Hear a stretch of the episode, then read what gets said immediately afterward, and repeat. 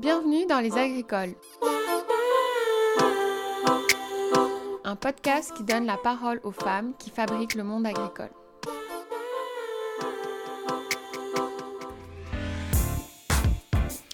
Allô tout le monde On reprend les discussions avec Sophie en continuant de parler de l'importance de l'éducation à toutes les échelles et de la part de notre responsabilité au sein de nos métiers agricoles pour amener les gens plus loin dans leur réflexion sur leur environnement. Nos conversations se tricotent autour de sujets et questionnements intimement liés. Comment sensibiliser positivement nos partenaires? Comment leur faire prendre conscience de nos réalités face au changement climatique? Est-ce que la solution serait un stage obligatoire dans les fermes pendant le secondaire, comme le suggère Sophie? Au fil de nos échanges, on pose des solutions, des hypothèses. On parle aussi de cette beauté absolue qu'il y a de pouvoir vivre au gré des saisons et qu'on voudrait protéger à tout prix. On se partage ces moments suspendus qui font qu'on choisit ce métier, et avec cette phrase que j'adore. Je pense que c'est s'extasier devant la beauté de la vie et vous ne devriez pas hésiter qui fait qu'on a choisi le plus beau des métiers. Au milieu de tout ça, on évoque l'importance des modèles féminins, des siens et aussi de la saisonnalité, celle de la nature mais aussi celle de la vie des femmes, et comment embrasser toutes nos saisons intimes, les accueillir et les intégrer à notre métier. Alors, je vous laisse découvrir toute cette beauté par vous-même et on se revoit juste après. Bonne écoute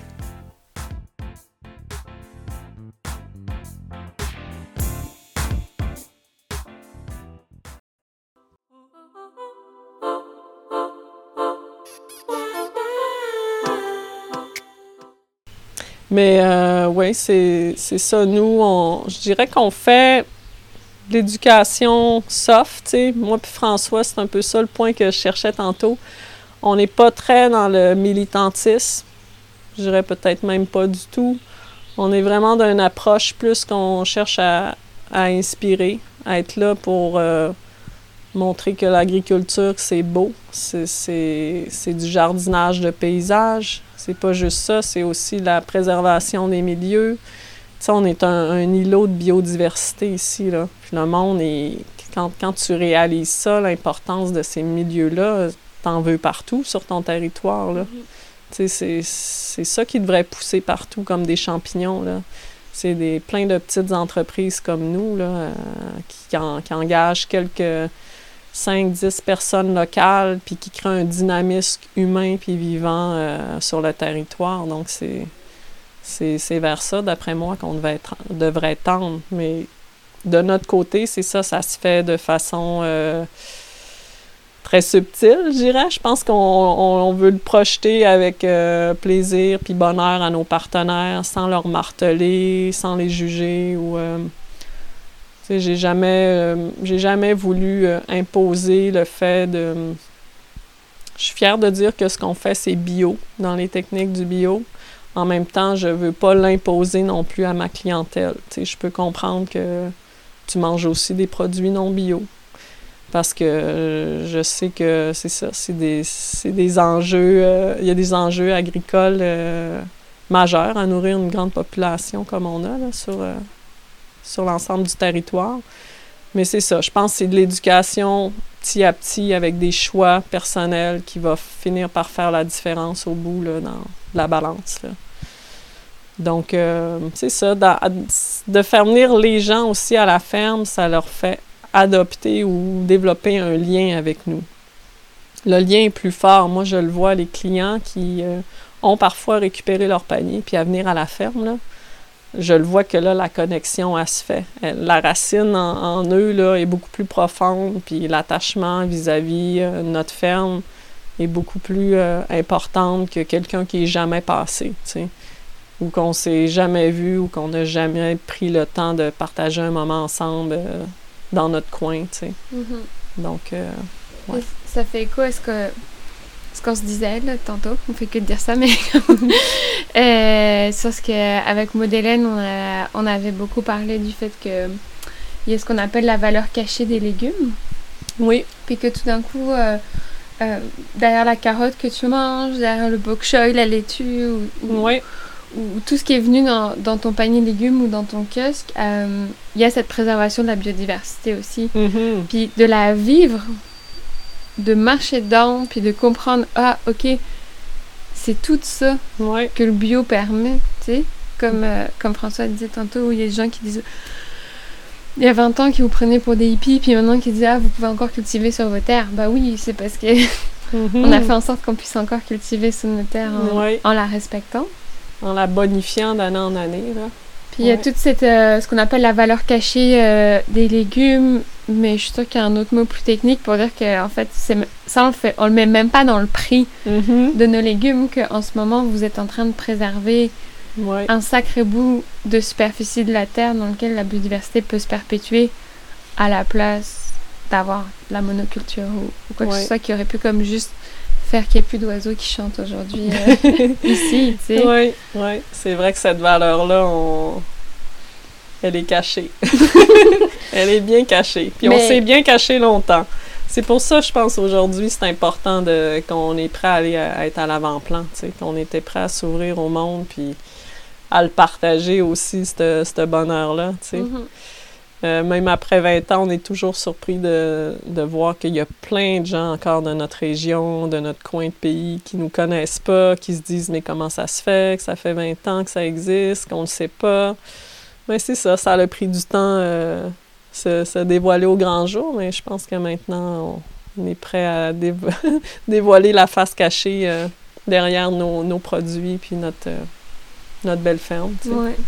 Mm. Puis le fait que les gens viennent, euh, ça les sensibilise à l'importance de, de garder cette nature, Ouais. peut-être que ce soit pas détruit. Puis ça, ça fait écho à, à l'idée des changements climatiques aussi, qui Mhm. sont de plus en plus présents, ben, on le sait, dans, Ouais. dans les médias, dans, dans les têtes, etc. Mais vous, concrètement, comment ces changements climatiques, sur ces 20 dernières années, vous les avez vus rentrer dans votre vie Mhm. dans votre métier.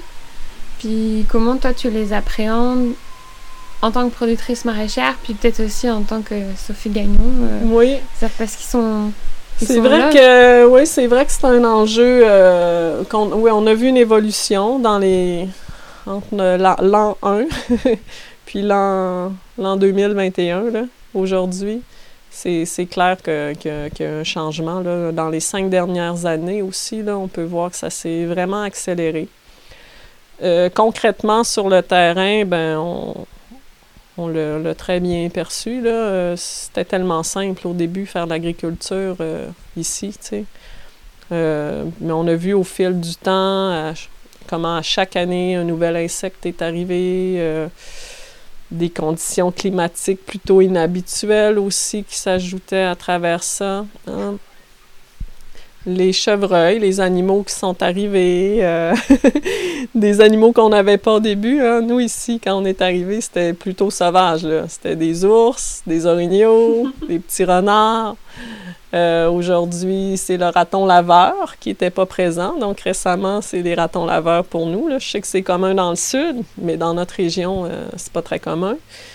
Surtout pas dans notre secteur. Euh, les chevreuils, comme on disait. Euh, donc, c'est un, un méli-mélo de nouvelles euh, réalités à lesquelles il faut faire face, qui, qui nous oblige à être toujours alerte puis à, s'ajuster à tout ça.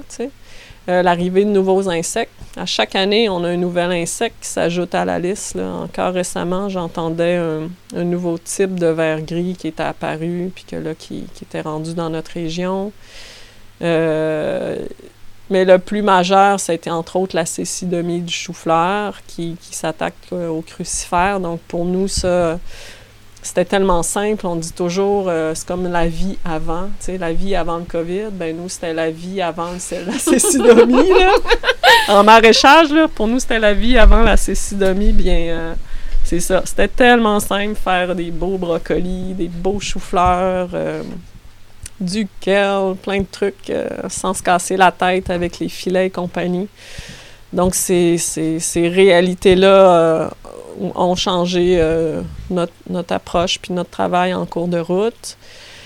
Il y a aussi, ben, dans les dernières années, comme on disait, les, les, les grands écarts. hein.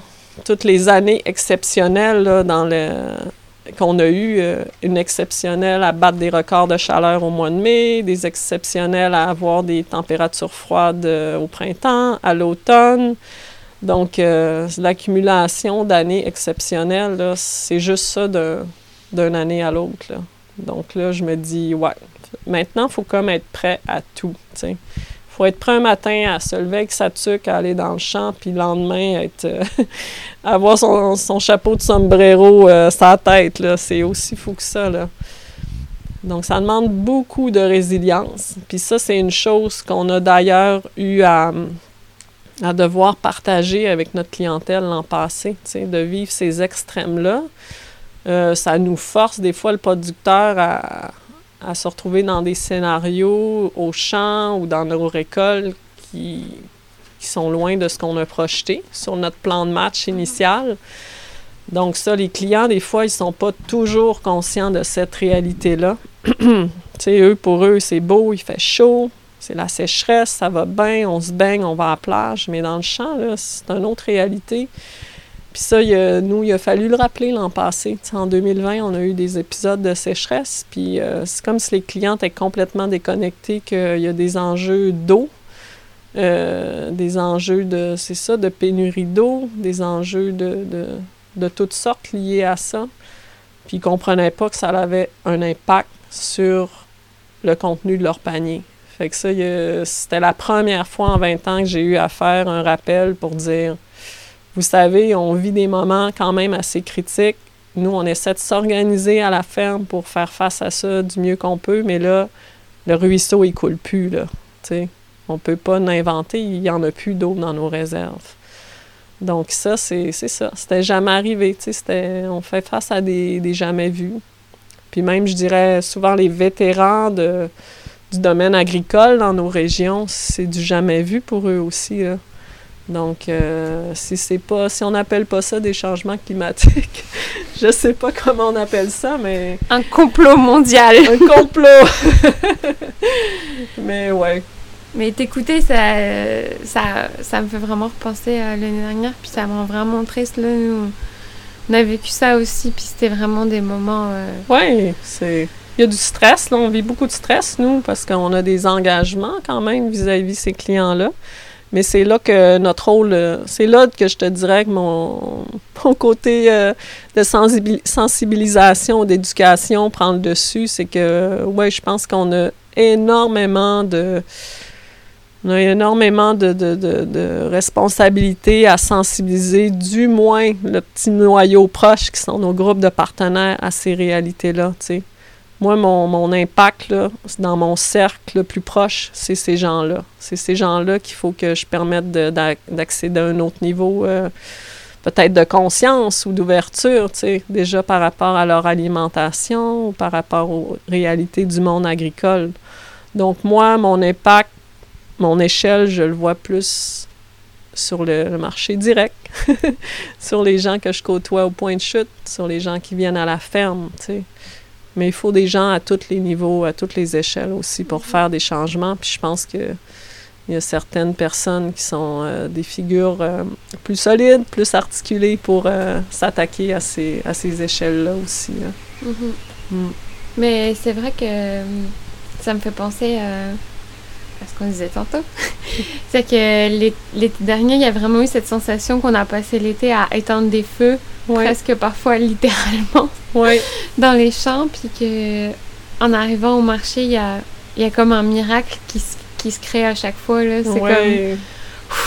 le stand est quand même plein, les gens sont quand même contents. Puis on en parlait même, ça c'est... Ça, c'est une des magies du métier que... Oui, effectivement. Qui est assez incroyable, mais cette magie, elle opère si aussi les clients et les clientes comprennent qu'il y a une magie qui est en train de cest que nous aussi, on a, on a travaillé fort pour leur faire comprendre ça. C'est notre, vraiment notre cadeau, c'est d'aller au, au, marché, au point de chute, d'avoir le feedback direct, la spontanéité, le, le bonheur d'un client qui a découvert tel légume cette semaine, euh, s'extase devant la beauté puis les couleurs du stand, euh, les enfants aussi qui sautent dans le, dans dans le plat de tomates cerises ou les carottes ou... Euh, sais, dans le fond, c'est un, un, peu pour ça aussi qu'on on fait ce métier-là. Tu sais, c'est la beauté de, de voir ces échanges-là qu'on a avec nos clients. Puis d'ailleurs, tu sais, pour nous, à un moment donné, c'est important que notre équipe aille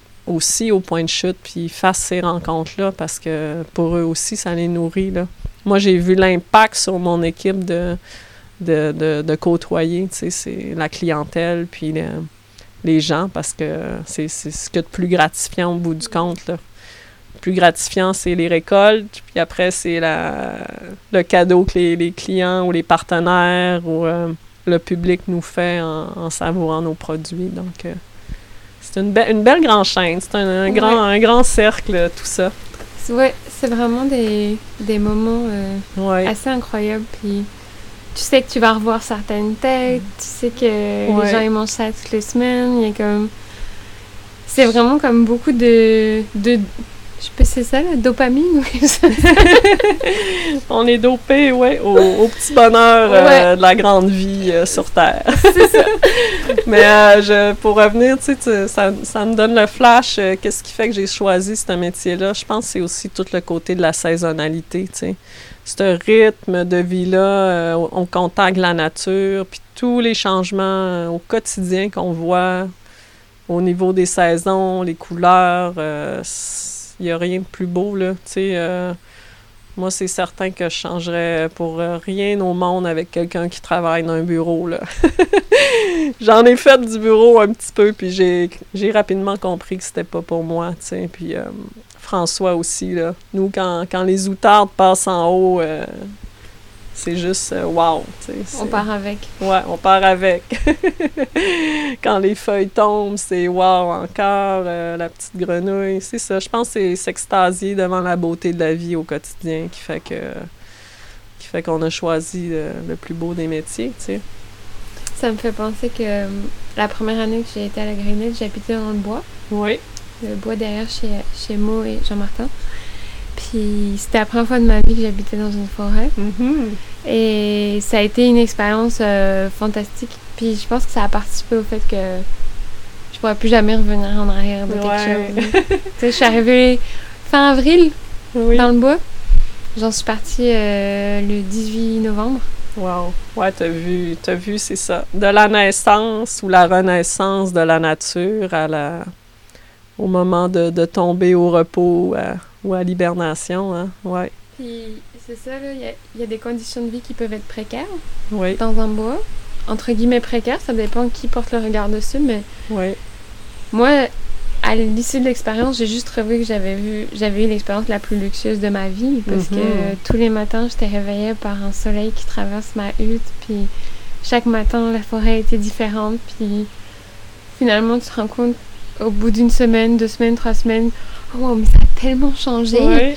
Puis là, tous les soirs, tu reviens dans le bois, puis tu es waouh! Ouais. Tu sais, quand le vert arrive, quand les feuilles se brunissent, comme Oui. tous ces moments-là, on les vit quotidiennement, puis on, on pulse avec la forêt quelque part. tu Ouais, on peut, c'est ça, t'es en, en harmonie avec tout ça. hein. Puis finalement, je crois que c'est une des expériences les plus transcendantes de ma vie. Là. Ben, c'est ce qui manque à beaucoup de gens, moi, je pense. euh, Peut-être quand on habite dans les villes, là, d'oublier ce rythme-là qui, qui, qui est, dans le fond, le fondement de, de, de, toute, de toute la vie sur Terre, tu sais, de notre nature, euh, de notre nature euh, humaine, mais la nature animale, tout ce qui, nous, tout ce qui est autour de nous, là. Donc, euh, on oublie que le, le rythme des saisons euh, influence énormément l'ensemble de, de, de, de tout ça. Donc, euh, c'est ça. Je pense que si tout le monde avait l'occasion de faire un petit stage sur une ferme, ça ferait du bien à notre société. Je suis 100% d'accord avec toi. Je pense que ça devrait être maintenant obligatoire dans le cursus euh, du ministère euh, de l'Éducation du Québec. Un petit stage à la ferme remettrait beaucoup d'ordre dans notre société. Ça, c'est un appel Euh, officiel. C'est un appel officiel du ministre de l'Éducation, M. Jean-François. J'ai oublié son nom. Mais euh, oui, oui. Ben, il y a un contact qui a été perdu pour beaucoup, beaucoup de gens euh, par rapport à la campagne, hein, ce qui était peut-être peut-être plus euh, accessible de la génération de nos parents. Mais je pense que de notre génération, puis ceux derrière nous, ben il y a de moins en moins d'opportunités d'aller sur des, fermes ou euh, la ferme de mon oncle, la ferme d'un parent ou de, quelqu'un de proche de nous. Donc, euh, ce contact-là devrait être euh, rétabli. Puis je pense que les fermiers de famille portent un gros chapeau dans ce rôle-là pour rétablir le contact, effectivement. Donc, ouais, on est on est porteur de lumière verte à quelque part pour notre société. Puis euh, c'est un, beau chapeau à porter. Je pense qu'on est vraiment dans l'air du temps que c'est un, chapeau qu'on peut, qu'on peut porter euh, fièrement puis euh, avec honneur aussi. puis qu'il soit, soit pas juste dans l'air du temps, on espère. Oui, effectivement. Qui se... Ben, comme votre carrière le prouve, on peut, si on peut dire mon carrière, ça fait 20 ans que vous faites ça. Puis, mm-hmm c'est toujours, euh, vous êtes toujours à la bonne place. Oui. C'est encore la passion qui nous porte. faut le dire, hein, faut continuer à s'amuser. Euh, faut continuer à s'amuser au fil du temps, hein. peu importe le projet agricole qu'on porte. Euh, pour moi et François, ça a toujours été clair que fallait, au, au, bout du compte, être en équilibre puis en harmonie à deux, en famille, puis dans ce projet-là qui nous anime. du moment qu'on tombe en déséquilibre euh, sur un de ces niveaux-là, ben ça nous fragilise. Puis si on veut passer le temps, je pense que c'est un secret. On, le dit souvent aux jeunes qui se démarrent en entreprise, là. faites attention de vous brûler, là. Je disais initialement, on veut tout faire, mais à un moment donné, on peut pas tout faire, puis on on peut pas tout faire bien. Puis pour nous, c'est important de, de, bien faire les choses. Donc, euh, à chaque année, on est prêt à se remettre en question puis dire qu'est-ce qu'on garde, qu'est-ce qu'on garde pas, qu'est-ce qui fait qu'on peut avancer puis être bien ensemble, être bien à deux, être bien en famille dans ça. Donc, c'est. Euh, c'est quelque chose à réactualiser euh, tous les ans quand, quand, on fait notre bilan de fin d'année. Donc. Euh, oui, je trouve ça important. J'ai aussi une bonne amie dans le sud, ben, Laurence qui me disait que aussi avec leur équipe, ils revalident chaque année. Est-ce qu'on a toujours envie de faire ce métier-là? Oui. Est-ce que est-ce que c'est important pour nous? Puis est-ce qu'on est toujours au même endroit ensemble? Puis je trouve que c'est une belle démarche euh, avec beaucoup d'honnêteté mm-hmm. qui ouvre la porte à ce que, ben non, en fait. Mm-hmm. Puis c'est mieux de le dire que de le vivre. Oui, c'est vrai. c'est un défi, hein? C'est un métier super exigeant euh, physiquement, là, aussi. Donc, euh, traverser le, le, temps en santé, ben faut prendre soin de nous, tu sais. Faut, euh, faut être, euh, rester en équilibre. Faut pas déroger trop. on l'a appris cette semaine en allant voir un show, euh, puis en se couchant un peu tard, on a fait « Oh, c'est, comme si on était parti sa brosse, puis on n'a rien fait. on est juste allé voir un show. On a tous les désavantages. Ah, mais ouais, on, on refait, on rechoisit ce métier-là chaque année. Et dans une transition euh, que je vais essayer euh, logique, mais oui. c'est ça. Toi, tu as fait partie d'une certaine relève agricole. Mm-hmm. Comme tu disais, euh, toi et François, vous êtes urbains quand même dans mm. votre nature. Oui, on est des néo-ruraux, comme on dirait. Et donc, vous faites partie de cette relève agricole qui était encore très minime puis qui a pris de l'ampleur avec les années. Oui. Toi, tu t'es insérée dans cette relève en tant que femme. Mm-hmm. Donc, euh, comme, euh, comme je disais, 30% euh, de la relève féminine aujourd'hui mhm. et fait, 30% de la relève agricole est féminine aujourd'hui. Il y a 20 ans, je pense que c'était quand même plus petit, on mhm. s'entend. Dans le maraîchage bio, c'est 50%, 50%. Donc ça, c'est quand même une grande chance pour notre milieu. toi, comment tu t'insères dans ce mouvement d'avoir été il y a 20 ans avec ton conjoint à la tête d'une entreprise? Puis un peu, si j'ai bien compris, tu étais plus au champ que lui au départ euh, moi, moi puis François, c'est sûr que on se voit comme une équipe. Hein. Je vous avoue que dans ce projet-là, je me serais pas lancée toute seule parce que nous, on partait d'un projet qui avait absolument rien. Donc, aucun bâtiment, aucun champ, absolument rien. Donc, ce projet-là, j'aurais pas pu le porter seul. Euh, oui, la ferme s'appelle les Jardins de Sophie. c'est sûr que mon visage a été beaucoup à l'avant-plan euh, depuis de nombreuses années. Euh, je suis propriétaire unique, en tout cas pour toutes sortes de raisons administratives. L'entreprise est, à mon nom uniquement. Mais ça fait que j'en suis quand même l'image depuis plusieurs années, mais on a toujours été deux. Euh, François est maintenant beaucoup plus présent. Donc, euh, dans notre parcours, c'est ça, on a, on a toujours eu quelqu'un de nous deux, qui est François, qui a travaillé à l'extérieur, donc euh, qui est un support important pour ce projet de vie-là. Puis maintenant, il est, il est en plein avec nous, donc c'est sûr que ça, ça change. C'était l'objectif initial, puis c'est ce qui fait que aujourd'hui on est, on est à 100% tous les deux dans ça. Euh, mais c'est un domaine qui, effectivement, euh, je sais pas si c'est par gêne, des fois, je sais pas si c'est par à cause de la charge que les femmes restent peut-être plus dans l'ombre. Mais je pense qu'un projet comme euh, une ferme ASC, il y a un lien tellement direct avec la communauté, avec les gens, avec les partenaires que c'est un peu des fois de nature euh, aussi féminine de cette proximité-là avec le public. Non, je m'égare un peu là. je m'égare un peu. Je suis bien embêtée. Repose-moi la question encore. Hein? Donc toi, ça va faire 20 euh, ans que tu as monté, tu as cofondé ce projet. Mm-hmm. Aujourd'hui, on parle qu'il y a 30% de la relève féminine, euh, de agricole qui est féminine, euh, dans toute l'agriculture confondue. Puis en maraîchage bio, on est plus proche des 50% quand même.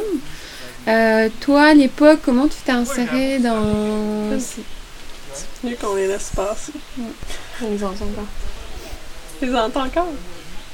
C'est sensible, hein, Fatou? Ouais, vraiment. En fait, c'est sensible au bruit extérieur. OK. Donc, les oiseaux, tu les entends? Ah oui, depuis tantôt, on entend ah tous les oiseaux. Ça va vraiment être chouette, là. Les gens, ils seront dans leur appart à Montréal, ils entendront ça, ben, euh, tu vois, euh, ouais, après 20 ans de parcours, là, c'est certain que euh, je, je, me sens un peu comme un modèle maintenant, aujourd'hui. Les gens viennent à nous pour, pour être inspirés. je J'espère en tout cas avoir fait une différence dans ce début de parcours-là, puis d'aider euh, celles qui un peu euh, se lancent dans le métier, tu sais, euh, aussi. On est, on est là pour les épauler, on est là pour transférer aussi ces nombreuses années-là, les, les, hauts et les bas, sans être majeurs, les bas, mais les hauts et les bas qui, qui, nous ont permis de traverser ces années-là. Mm-hmm. Donc, mais c'est un, un, bonheur, là, quand même. C'est un privilège, tu sais, qu'on a de d'avoir euh, quand même 20 ans de métier là, derrière nous, puis de d'inspirer la, la, nouvelle génération de filles. Parce que toi, quand t'es arrivée dans ce métier, y avait-tu des femmes qui t'inspiraient aussi pour ça? C'est vrai que euh, cette question-là, il y a une femme qui m'a beaucoup inspirée en début de parcours effectivement, ils n'étaient pas nombreuses. Hein. Nos mentors, on a eu des mentors en cours de route, c'était pas mal tous des hommes. Euh, il y avait une dame qui s'appelle Elisabeth Anderson, qu'on avait vue d'ailleurs au colloque de ASC, le premier colloque organisé par Équiterre, qui était une conférencière, puis elle m'avait drôlement impressionnée. Elle a d'ailleurs euh, écrit un livre à l'époque sur euh, l'ASC. Puis moi, c'était elle, mon modèle il y a 20 ans, tu sais, avec sa, sa, belle grande chevelure puis sa grande tresse euh, indienne, là. Euh, wow! Moi, ça m'avait vraiment euh, frappé. Donc, sur mon parcours, je dirais que c'était un, peut-être le seul grand modèle féminin que j'ai eu.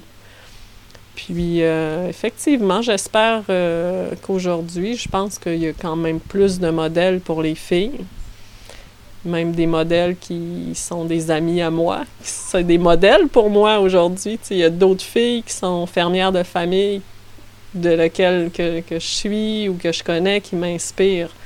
Fait que je pense que oui, aujourd'hui, c'est, le fun parce que les filles ont plus de modèles euh, à lesquels s'inspirer. C'est vrai que c'est important. d'avoir des, des modèles euh, féminins ou masculins, mais féminins, il y en a effectivement moins que, que de. Que de il y en a moins que les hommes. Ouais. Puis d'aller travailler sur des fermes avec d'autres femmes, Ouais.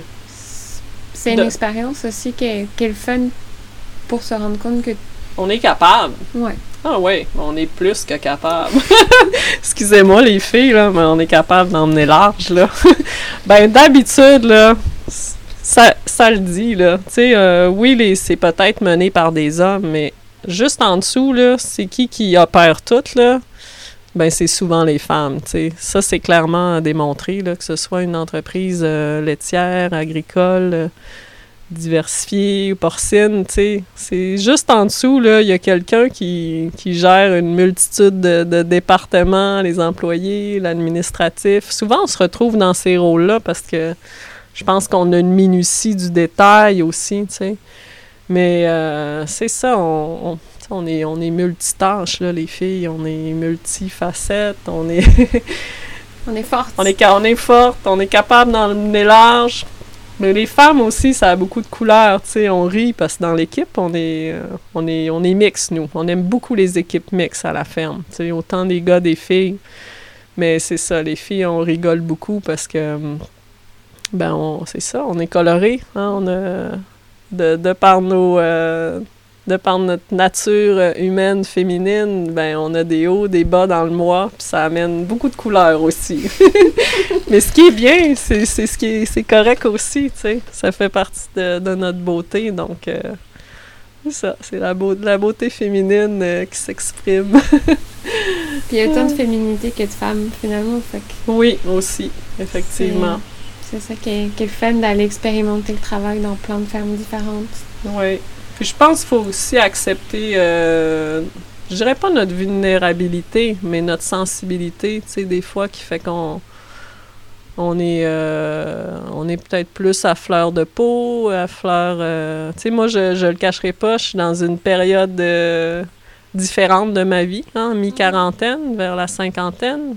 Je peux dire que je suis en- des fois en préménopause, fait qu'on rit, on parle beaucoup des hormones euh, euh, entre nous, les filles, euh, à la ferme. Puis c'est ça, oui, ça apporte des changements. Je sens que je suis à une nouvelle étape de vie aussi. Puis euh, sûrement que ça va influencer mon, mon parcours de mon parcours quotidien, tu sais, en tant que maraîchère, là, au niveau de mes énergies, au niveau de faire face aux réalités euh, du quotidien. Donc, euh, c'est ça. C'est, mais la vie, c'est le changement, puis c'est ce qu'on vit. euh, c'est ce qu'on vit à chaque saison, puis à chaque année. Puis euh, je pense que notre philosophie, c'est que une année à la fois, puis euh, on s'ajuste euh, dans tout ça. Puis toi aussi, tu rentres dans une nouvelle saison. Oui, exactement. exact. Merci Nora d'être passée à la ferme. hein. Euh, c'est une belle rencontre, euh, spontanée. T'es arrivé sur notre parcours, puis euh, je m'attendais pas à ça ce matin, tous ces beaux échanges-là. Puis surtout, moi, je te souhaite un- une bonne chance dans ton projet. Je sais que tu as une grosse étape qui s'en vient devant toi. Je pense que la, la, la plus difficile, euh, c'est de savoir où, Ouais, puis avec qui. ouais. C'est ça le- la plus grande question qu'on a dans notre parcours de, de, de projet de, de vie qu'on choisit. Mais euh, comme je t'ai dit, il faut suivre le courant. ouais. Quand on est à contre-courant, ben c'est que c'est ça. On a, on a d'autres choses à explorer peut-être avant de, Puis de revenir à la source. comme vous disiez aussi, c'est que c'est le terrain qui t'appelle. Oui, c'est important le coup de cœur. Hein? Le coup de cœur, c'est où que tu veux mettre toutes tes énergies, puis tout, tout ton cœur, toutes tes tripes, tout ton temps aussi, parce que c'est beaucoup de temps. Ça, euh, faut bien le choisir. Hein? Puis on parle de saison depuis tantôt, mais cette saison 2021, on sait qu'elle est déjà bien engagée. Oui. Qu'est-ce que qu'est-ce que t'apportes puis où est-ce que où est-ce que tu t'en vas avec cette saison 2021 Ouh! Euh, où c'est qu'on s'en va avec tout ça? Ben, c'est bien parti, en tout cas, c'est ce que je dirais. Je suis pas mal fière de nous, pas mal fière de notre équipe. La ferme est resplendissante, il y a une belle énergie, euh, j'ai confiance. Il y a un beau dosage des éléments, ce qui est important aussi. Pas de sécheresse euh, en vue pour l'instant, donc euh, c'est une belle saison. C'est correct, il en faut une, parce qu'avec celle qu'on a vécue l'année dernière avec la pandémie, les sécheresses, des fois on se remet en question, on se dit ouais, c'est-tu encore ça que je veux faire, mais il y a quand même des moments crux, là, des fois difficiles. Mais oui, on réactualise notre choix de, poursuivre ça euh, en 2021. en tout cas, moi, j'ai trouvé que c'était une super belle expérience de venir chez vous. Puis c'est ça, la ferme est magnifique, l'atmosphère de travail est super. Hmm. Comme on, travaille beaucoup, mais dans la bonne humeur, la jovialité, c'est simple, c'est organisé, hmm. c'est super. merci. Magnifique. T'es bienvenue à repasser? Oui, j'espère. J'y pense déjà. Ou c'est vous qui va aller chez vous. Oui. Venez voir. Deux options. Il n'a pas vu sur le fjord, il a vu sur l'Atlantique. Waouh! sur la pointe de Crozon. Waouh! Et euh, comme un mot pour la fin, même si tu nous as dit beaucoup de choses très inspirantes, euh, quelle serait la dernière chose que tu voudrais communiquer? Soit quelqu'un qui veut se partir à un projet, soit quelqu'un qui a un mi-parcours, qui a ça fait 10 ans, puis il se dit comment je vais faire les 10 prochaines années, ou comme, ce serait quoi le, le petit mot coup de pouce que tu nous donnerais toutes et tous? Je dirais on lâche pas la patate. Mais en même temps, euh, l'équilibre, hein, c'est écoutez-vous les amis, c'est vraiment le, le, seul point d'ordre. Écoutez-vous. Êtes-vous, euh, c'est ça, je, le répétais, êtes-vous en équilibre avec vous-même, avec votre chum, votre blonde? Ça reste que c'est un projet qu'on part souvent à deux ou en équipe. C'est important de, rester en harmonie dans ça, de, de le faire dans le bonheur parce que si ça, c'est pas là, ça l'ajoute une couche de plus à un métier qui est déjà quand même bien exigeant et difficile. Donc, euh, faut, c'est, ça la, c'est ça la pierre d'assise de ces projets-là. C'est la dynamique humaine à, la base de tout ça. Là. Donc, euh, faites-le dans le bonheur. Merci, Sophie. Ça fait plaisir, Enora. Merci Bonne d'avoir pris le temps de répondre à toutes ces questions. Ça fait plaisir. Parfois challengeantes. C'est, euh, c'est un parcours de vie qui est le nôtre, mais qui, euh, si ça peut vous inspirer, bien, tant mieux. Ben, je pense que ça va être le cas. Bonne soirée! Merci, bye bye! Bye! Alors voilà, trouver un équilibre. N'est-ce pas ça l'objectif de toute une vie, toujours en mouvement? Merci pour ces sages paroles, Sophie. Les anecdotes liées à la déconnexion des partenaires entre sécheresse et incapacité de faire pousser des légumes montrent bien qu'il faut encore et toujours communiquer sur nos réalités et des impacts concrets des changements climatiques sur nos métiers agricoles. Donner à voir les conséquences, faire venir les gens à la ferme, leur montrer, leur donner à voir toute la beauté de ces îlots de biodiversité et la manière dont ils pourraient être en danger. Les changements climatiques nous invitent, ou plutôt nous oblige à faire preuve de flexibilité et ingéniosité pour être prêts et prêtes à faire face à tout. C'est ça notre plus grand défi dans cette révolution agricole. Rester un mouvement positif et résilient face à tout ce qui s'en vient. Rassembler le plus de monde possible autour d'un projet global d'alimentation et de préservation. Beaucoup d'actions ont été évoquées au fil des entrevues, à travers la voix de plein de femmes, maraîchère, productrice, fermière. Et je crois qu'il y a quelque chose qui revient souvent. Soyons ensemble, connectons-nous, collaborons, échangeons nos forces à toutes les échelles. Certains et certaines décideront de monter une ferme, d'autres de manger nos légumes, ou encore de se battre à des échelles plus politiques pour que notre place soit reconnue dans l'arène politique et sociétale. On peut aussi investir monétairement dans les petites fermes, donner de son temps, réclamer des marchés publics dans toutes les municipalités, de la nourriture bio locale dans les écoles, la protection des terres agricoles dans les villages, le soutien à l'employabilité de la main-d'œuvre locale. Bref, immisçons cette révolution agricole dans toutes nos sphères, comme un grand manifeste pour une société qui prend soin de son humanité et de la biodiversité. À tout bientôt!